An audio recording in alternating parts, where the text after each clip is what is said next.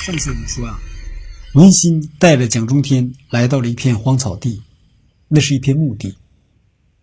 蒋中天看见一个高大的坟墓，那墓碑上啊写着“红源之墓”。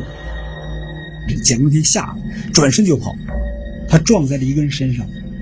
这个人长得非常高大，他一看，满脸都是创可贴红源。蒋中天撒腿就跑，他魂儿都飞了。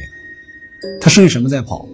他的肉、他的骨头、他的头发、他的指甲在奔跑。他一边跑一边嚎啕大哭，那哭声在黑夜里显得极其惨烈而且恐怖。那个红源啊，在后边一跳一跳的追上来，可是呢，他追到那条土道呢，他一下就停住了，就静静的。看着蒋中天的背影，好像那条土道是一个什么界限。两年以前呢，这个那天就是这个蒋中天把红源的钱卷跑那天，文心啊晚上怎么等蒋中天都不回来，他就给他打电话，可是呢，蒋中天一直关机。文心就不理解了，这蒋中天去哪儿了？他很着急，一宿都没有睡好。那天下午，洪源啊就从北京坐飞机回来了，回到齐河了。回来以后，当天晚上，他给啊给文心打了一个电话。他说：“文心，我跟你说个事儿，你呢要有思想准备。”文心说：“是不是那蒋天出什么事儿了？”洪源说：“他把杂志社所有的钱。”全都拿走了，他消失。文心说：“会不会是误会啊？”红源说：“不会，事情就是这样。”他说：“文心啊，这个蒋中天呢，以后可能会给你打电话，麻烦你啊转告他一下。呃，我希望他回来。那个钱呢，他一半我一半就分给他一半如果说他愿意的话，我们俩还可以把这。”两部分钱啊放在一起，继续做事业。文心啊，莫名其妙的，他不知道该说什么，他莫名其妙的说了一句：“他说谢谢。”然后就挂了电话。这文心的心里啊，如同打翻了五味瓶，越想越不是滋味。蒋中天就这样走了，他竟然没有给文心打一个电话。哪怕撒个谎，他就这样把一个和他在一起生活了半年的女人活生生的给甩开了，然后下落不明。温馨就等啊等，他以为蒋中天肯定会给他打电话，可是呢，蒋中天一直没有。他好像从人间蒸发了一样。温馨开始恨他。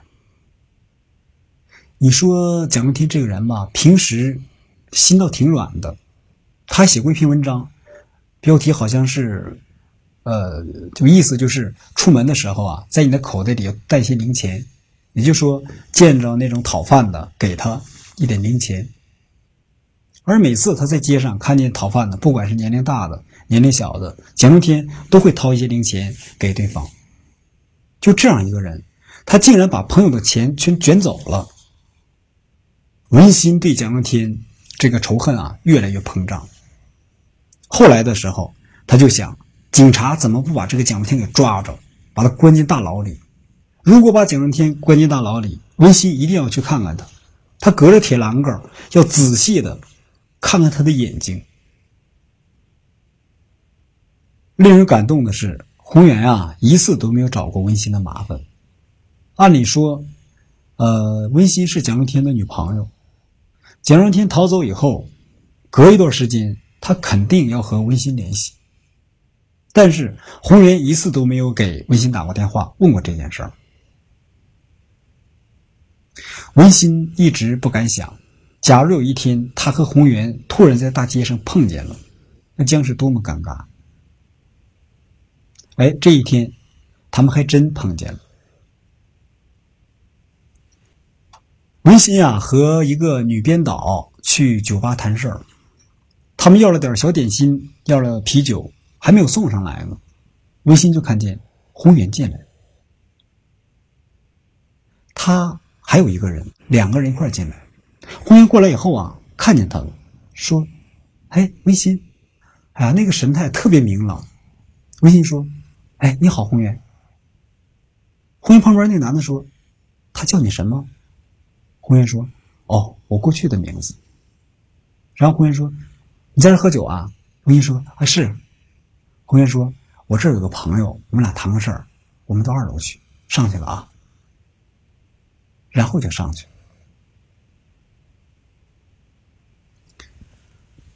文心呀，和这个女编导在这聊天他开始有点心不在焉了。他一直在想这个刚才的红源，宏源啊，跟他见面以后，好像根本没有那个蒋又天的事儿。就在这个时候，旁边一个座位上坐着一个人，喝多了。他看见温馨了，他摇摇晃晃就过来了。他说：“你是那个那个家居节目的这主持人。”温馨还感觉奇怪了，为什么？因为啊，他那个节目呢是一个广告节目，它本质是个广告，而且呢时间段也不好，收视率并不高。呃，温馨呢在生活中和在这个镜头前，他变化特别大，在生活中很少有人把他认出来。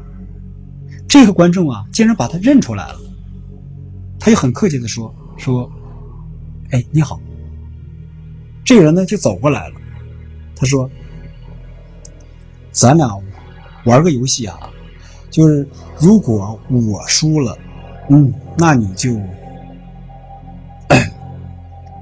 亲我一口；如果你输了，那那我就亲亲你一口。”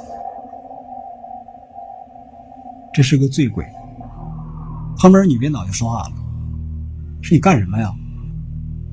这个人马上凶相毕露，他，我告诉你啊，别别乱乱说话，滚滚犊子！我一说你想干什么？这人说话，如果在在平时啊，我想亲你，那那得亲那个平平，好不容易见见着你了，你要满足一个观众这。小小的要求吗？这时候啊，二楼有很多人也听见楼底下吵起来了，然后呢，探头看热闹。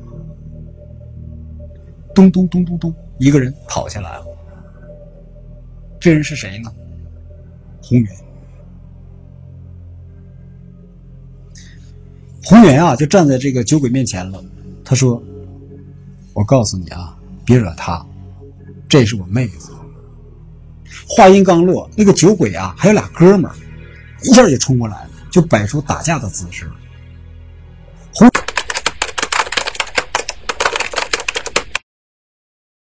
元呢，一伸手揪住这两个人的衣领，然后朝一起一撞，这两个人啊就撞翻了。宏远的力气就这么大。这个酒鬼说话了。你想跟我玩？红颜说：“是啊，我跟你玩，玩骰子。如果谁输了，谁就用这玻璃酒瓶子这个碎片啊，在自己脸上划一下。”这个酒鬼说：“这主主意好。”嗯，来。那个女编导啊，一看又出事儿了。她捡起自己的手机，拉着文心就往外跑。跑了酒吧以后，文心啊不放心，回头看，那女编导说：“快走啊，一会儿里头打起来了。”然后他拽着文心就钻进了一辆出租车离开了。文心回到家呀，他越想越不放心，他就给宏源打电话，通了。他说：“宏源，你现在在哪儿？”宏源说。哦，我也回家了。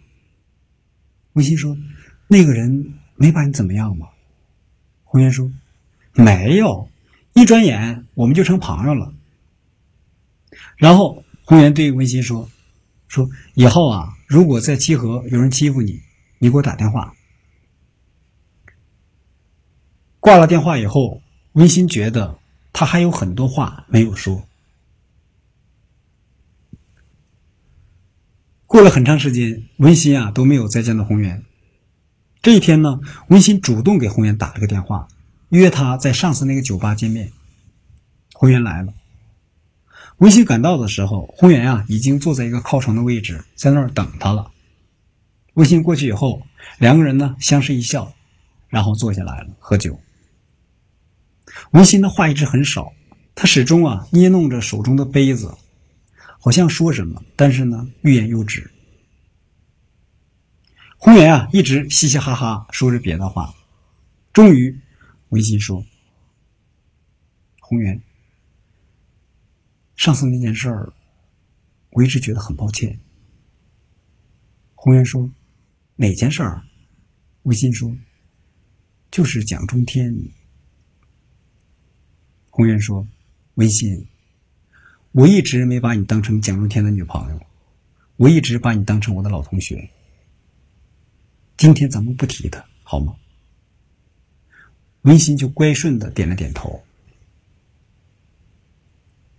聊着聊着，温馨又问：“说红源，你现在怎么样了？”红源就说：“说原来那个公司啊，已经解散了。我呢，现在在黑天鹅宾馆，在那儿工作。”做副总经理，我现在开始给人打工了。微信说：“你是不是改名了呢？”红云说：“是。现在我叫洪金宝。”微信说：“为什么呢？”红云说：“我想从头开始。”聊着聊着，酒吧的人啊就多起来了，然后两个人啊就准备离开了。呃，红源开车送温馨回家。到了温馨家门口的时候，天啊已经黑了。温馨说：“红源，要不然你上去坐一会儿。”红源说：“啊，不了，我还有事儿，我先走了。好，再见。”然后他钻进车里就开走了。望着红源的车影，温馨啊，心里头感觉到一阵空虚。又过了一段时间。温馨呀，一个人在家里睡觉。他在他没睡着的时候，他听见啊门外有人走动。这谁呀？肯定是邻居上楼或者下楼。可是呢，那声音啊消失了，一会儿又响起来，消失了，一会儿又响起来。微信感觉不太对，他就轻轻的爬起来，然后走到门口，从猫眼往外看了看。他看见啊，从楼上。下来一个人，就下去了。一个什么人呢？一个女人，他穿着一件睡衣。维新呢，又回到床上，接着睡去了。可是过了一会儿，他又听见有人从楼上走下来。维新再次来到猫眼前，朝外一看，他又看见刚才那个人，那个女人穿着睡衣从楼上走下来。又走下去，这人在干什么呀？文心轻轻退到床前躺下了。过了一会儿，他又听见门外有声音。他再次走到猫眼前朝外看，他又看见了那个女人，穿着一件睡衣，从楼上走下来，又走到楼下去。文心突然意识到。这个人啊，好像是一个幻影，就好像我们看那个 DVD 不断的重放。他感到恐惧了。这次温馨回到床上，他再也睡不着。又过了一会儿，他又听见门外有走动的声音。这次他不敢再去看了。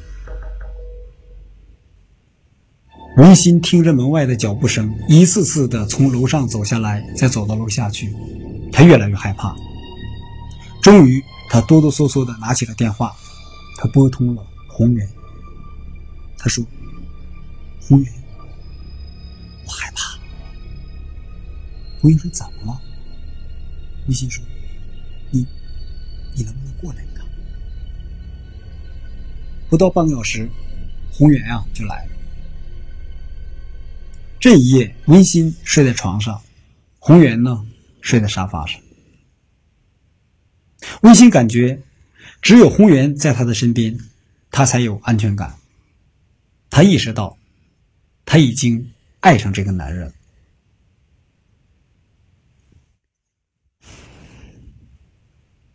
温馨和宏源第一次在一起恩爱，两个人一夜都没睡。天快亮的时候，温馨啊，呃，抱着宏源对他说：“宏源。”上次，呃，我遇到那个醉鬼，我离开之后，我有个想法。红颜说：“什么想法？”微信说：“如果说那天啊，你被毁了容，变成了卡西莫多，我一定嫁给你。”红颜笑，就是说，如果我想娶你的话，必须变成卡西莫多。温馨一下就把他给搂紧。温馨和宏源相爱了，时间长了，温馨啊渐渐了解到，宏源啊过去在南方谈过一个女朋友，那个女孩叫冯军。后来呢，这个冯军啊不幸得了脑瘤死了。在温馨眼中，宏源是强大的，但是一提起这个女孩他就变得很脆弱。他说：“冯军被推到手术室的时候，还笑着对他说：‘红云，你等着我，我一定会平安回来。’可是，他再也没回来。”说到这儿的时候，红源啊，两眼充满了悲伤，就像一座即将坍塌的山。红源告诉温馨，在冯军去世之后的第一天晚上，他呀是在他母亲的怀抱里度过的，要不然，他怀疑自己会崩溃。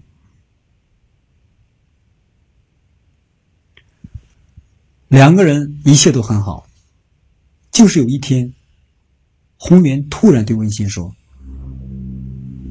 温馨，你不要对任何人提起我，好吗？”温馨说：“为什么？”红颜说：“这个你不需要知道。”温馨感觉红颜的神态啊，第一次变得这么奇怪。